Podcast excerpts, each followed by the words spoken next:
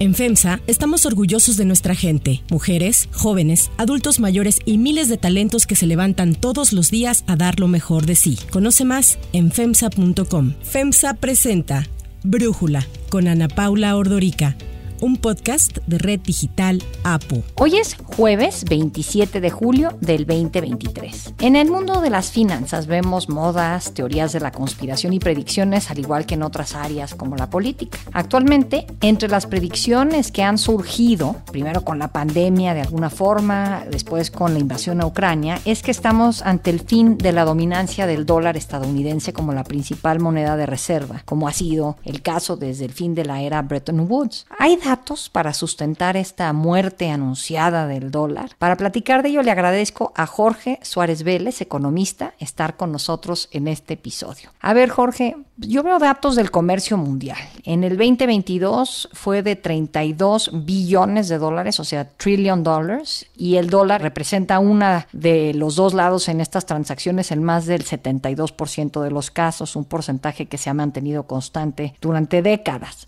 Pero más allá del comercio internacional, veo también las transacciones financieras y ahí revisaba datos del 2022. Los mercados de capitales de Estados Unidos generaron un promedio de 32 billones al mes, equivalente al volumen de negocios anual de este comercio mundial que te mencionaba. El dólar, pues parece que es, ahora sí que si tuviéramos un cesto de la ropa sucia, la camisa más limpia en este cesto. ¿De dónde surge esta teoría de que el dólar dejará de ser la moneda dominante? Mira, yo creo que es una combinación de cosas. Yo creo que hay una parte que es, como le diría en inglés, wishful thinking, ¿no? O sea, gente que querría que este predominio del dólar y de Estados Unidos como superpotencia estuviera empezando a debilitarse.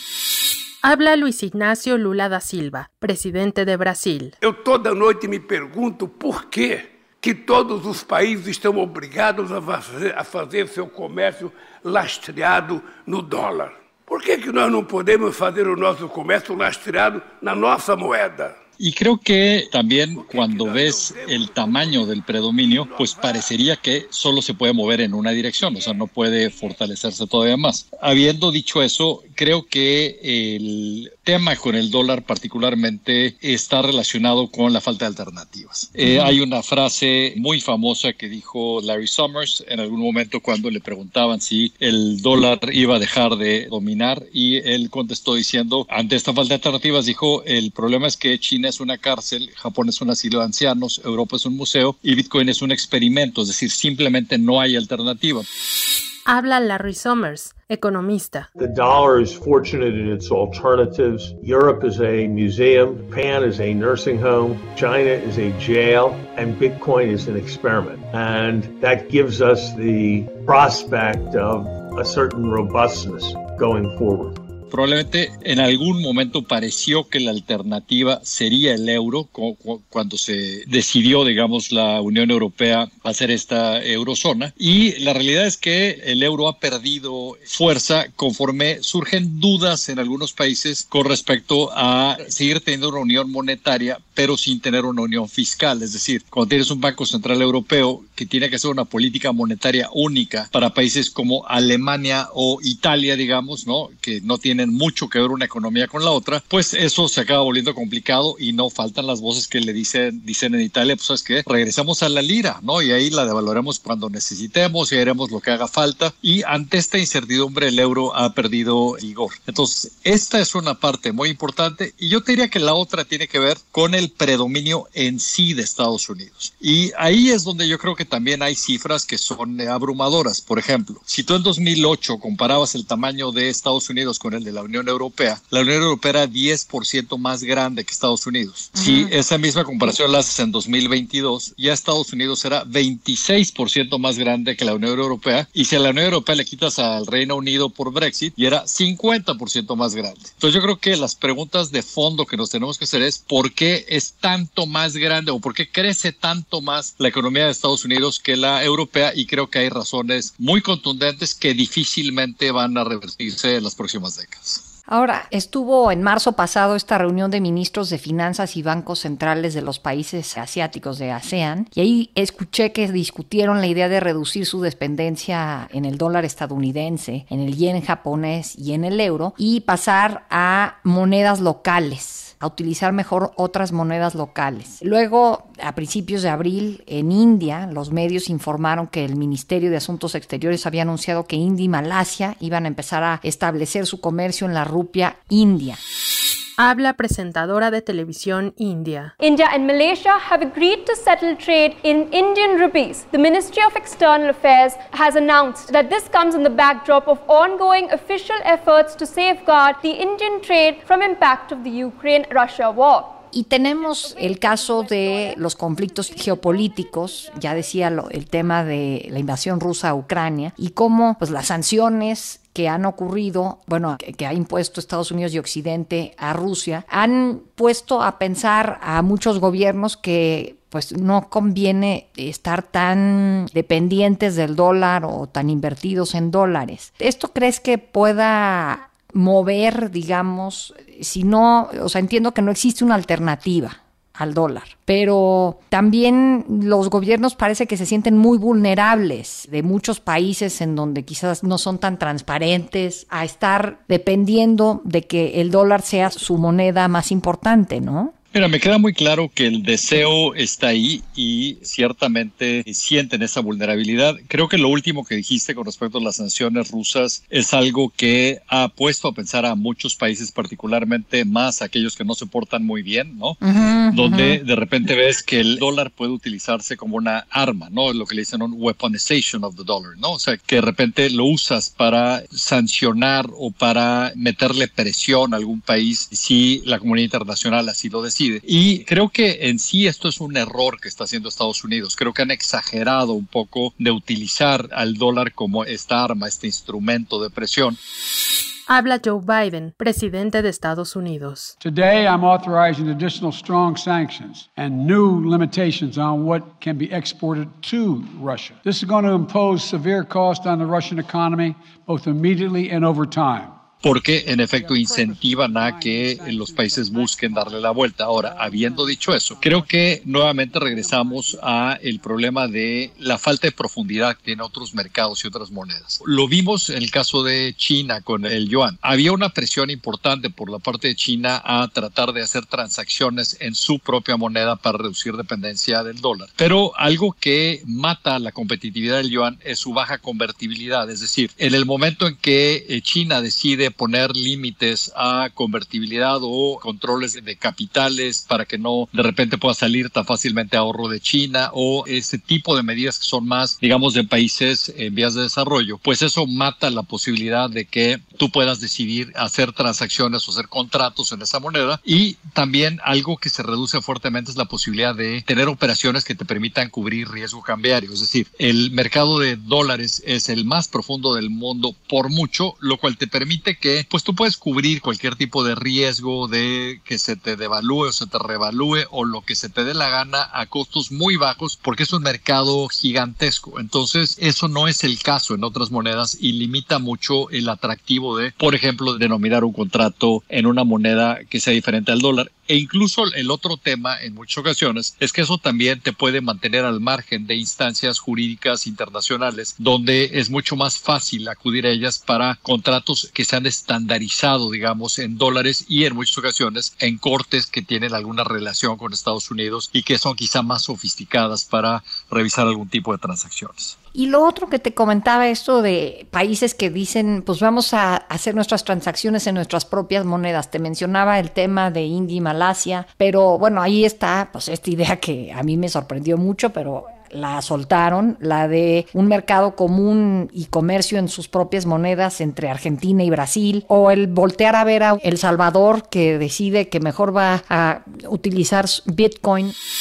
Habla Nayib Bukele, presidente del Salvador. And then you have all of the problems with the current monetary systems. And uh, it's the Bitcoin system is so perfect that I think it's going to be the future. and it is it is a present already in a lot of things, but it's going to be big, way bigger in the future. And why? I mean, El Salvador has not be has not been the the country that's that's recognized to be the first in innovation, but why not this time? So being the first country adopting Bitcoin as a legal tender. Ese tipo de amenazas no han salido muy bien y no parecen unas ideas muy inteligentes, pero pues hay que mencionar que ahí están, ¿no? En el caso de El Salvador con, con Bitcoin, pues hemos visto que, qué tan mal les ha ido, o sea, ha sido un, un, verdadero desastre, ¿no? Y cuando Argentina y Brasil deciden hacer transacciones en monedas locales, creo que eh, lo primero que hay que darles es una bendición, porque eh, pues eh, son monedas que han sido extraordinariamente volátiles, particularmente el peso argentino, teniendo niveles de inflación superiores al 100%, y donde aparte tienes bancos centrales, eh, digo,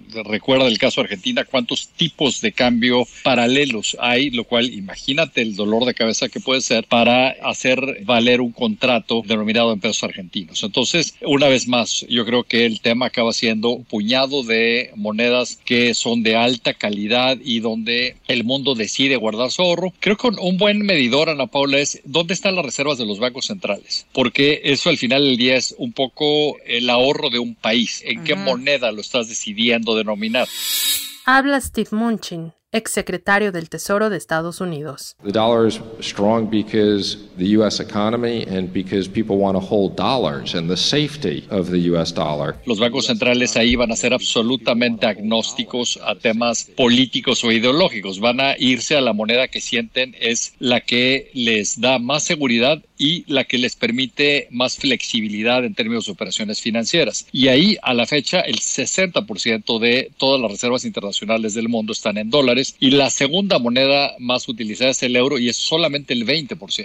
Entonces, pues eso eh, básicamente lo que te dice es que independientemente de lo que podamos decir o de lo que podamos eh, temer, la realidad es que hoy los, los eh, financieros más sofisticados del mundo, que son precisamente los que están manejando estas enormes reservas internacionales, pues se sienten mucho más cómodos en dólares por un montón de razones. Pues sí, es la realmente goza una credibilidad que no tiene ninguna otra moneda, ¿no? Exactamente. Ahora, volviendo un poco al conflicto geopolítico, a, la invasión rusa a Ucrania, el hecho de que por ahí se habla de que Rusia le está vendiendo su petróleo a India y China y otros países que no quieren enfrentar, digamos, las sanciones estadounidenses y tal, están comprándole ese petróleo a India. Entonces, de alguna manera, pues, sigue fluyendo el petróleo ruso y lo sigue comprando Occidente, pero a través de India. Eso, pensando en una India que ya se convirtió en el país más poblado del planeta, podría significar una alternativa. No digo que deje de ser predominante el dólar, pero que exista una alternativa en las rupias. Pero siempre hay una alternativa, deja ponértelo así. Tú imagínate que tú, Ana Paula, de repente vas a vender un departamento que tienes y te ofrecen que te lo van a pagar en por decir algo, en rupias o en pesos argentinos. Pues probablemente aceptes el pago, nada más que seguramente te vas a cubrir. ¿Qué quiere decir eso? Que probablemente vas a inflar el precio del departamento por aquello de las dudas de que se te mueva la moneda en contra, de aquí a que logras convertirla a tu moneda de preferencia, que seguramente acabará siendo en tu caso pues el peso o el dólar. Entonces siempre hay la alternativa. El problema es que se vuelven mucho más complicadas las transacciones. Y aquí otro ángulo, Ana Paula, que es importante considerar es el que te decía hace rato. O sea, yo creo que algo importante aquí es la diferencia que está habiendo en los desarrollos económicos de las diferentes regiones o países, que explica en cierta forma este predominio del dólar. Y creo que aquí cuando comparamos, por ejemplo, esta economía rusa que mencionas, dependiente de exportar petróleo, con el caso de Estados Unidos, donde se ha vuelto por mucho, no solamente el principal productor de gas y petróleo del mundo, por mucho, ¿no? Muy beneficiado, dicho de paso, por lo que está pasando en Ucrania, donde ahora el gas de Estados Unidos cuesta entre un tercio y una cuarta parte de lo que Europa paga por gas en este momento. Pero si vemos lo que está pasando en el sector tecnológico, estamos viendo que las siete empresas más grandes del mundo son todas americanas. Dentro de las 20 más grandes, solamente hay dos europeas. Es decir, el predominio que está teniendo Estados Unidos en los sectores de alto crecimiento, en cierta forma garantiza que vamos a seguir viendo un predominio tanto del dólar como la economía de Estados Unidos. Y el otro medidor que yo te diría que nos sirve como proxy, digamos, para ver este dominio estadounidense, es lo que está pasando en medio de una economía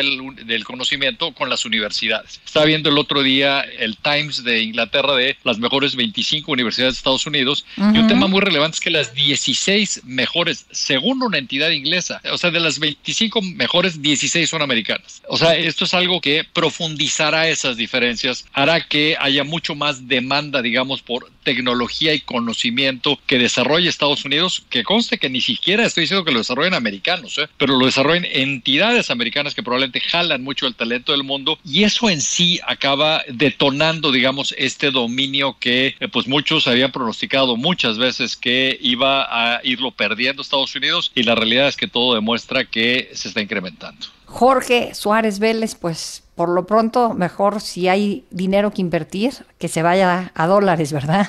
bueno, al peso, no sé. Pues al menos, digamos, Digo, al menos, digamos, lo que quieres tener con una cierta estabilidad cambiaria, pues parecería que la moneda en ese sentido dominante, pues seguirá al menos siendo el dólar. En definitiva, nosotros eh, vamos a seguir considerando al dólar como la principal moneda del mundo. Tenemos eh, razones suficientes como para no recurrir a otras monedas. En primer lugar, la fortaleza de siempre del dólar y sostenemos que aún con una crisis financiera en el futuro, el dólar va a seguir siendo la moneda más importante en el mundo. Jorge, muchísimas gracias por este análisis y por platicar con nosotros. Mucha luz.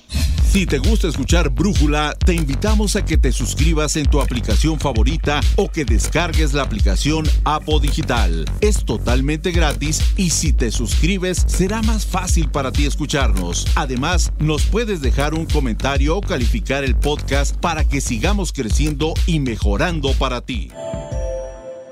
Para cerrar el episodio de hoy, los dejo con música de Bruce Springsteen.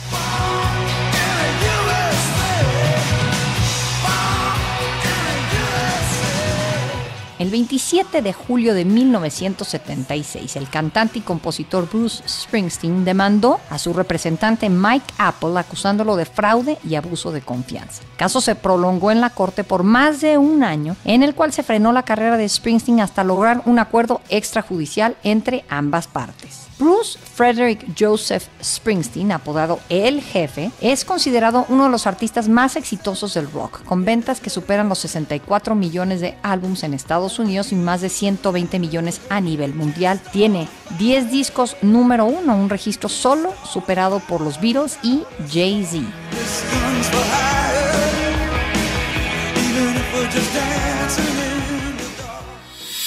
Yo soy Ana Paula Ordorica. Brújula es una producción de Red Digital APO. En la redacción, Ariadna Villalobos. En la coordinación y redacción, Christopher Chimal. Y en la edición, Cristian Soriano. Los esperamos mañana con la información más importante del día. Oxo, Farmacias ISA, Cruz Verde, Oxo Gas, Coca-Cola FEMSA, Invera, Torrey y PTM son algunas de las muchas empresas que crean más de 245 mil empleos tan solo en México y generan valor como parte de FEMSA. FEMSA presentó Brújula con Ana Paula Ordorica, un podcast de Red Digital APO.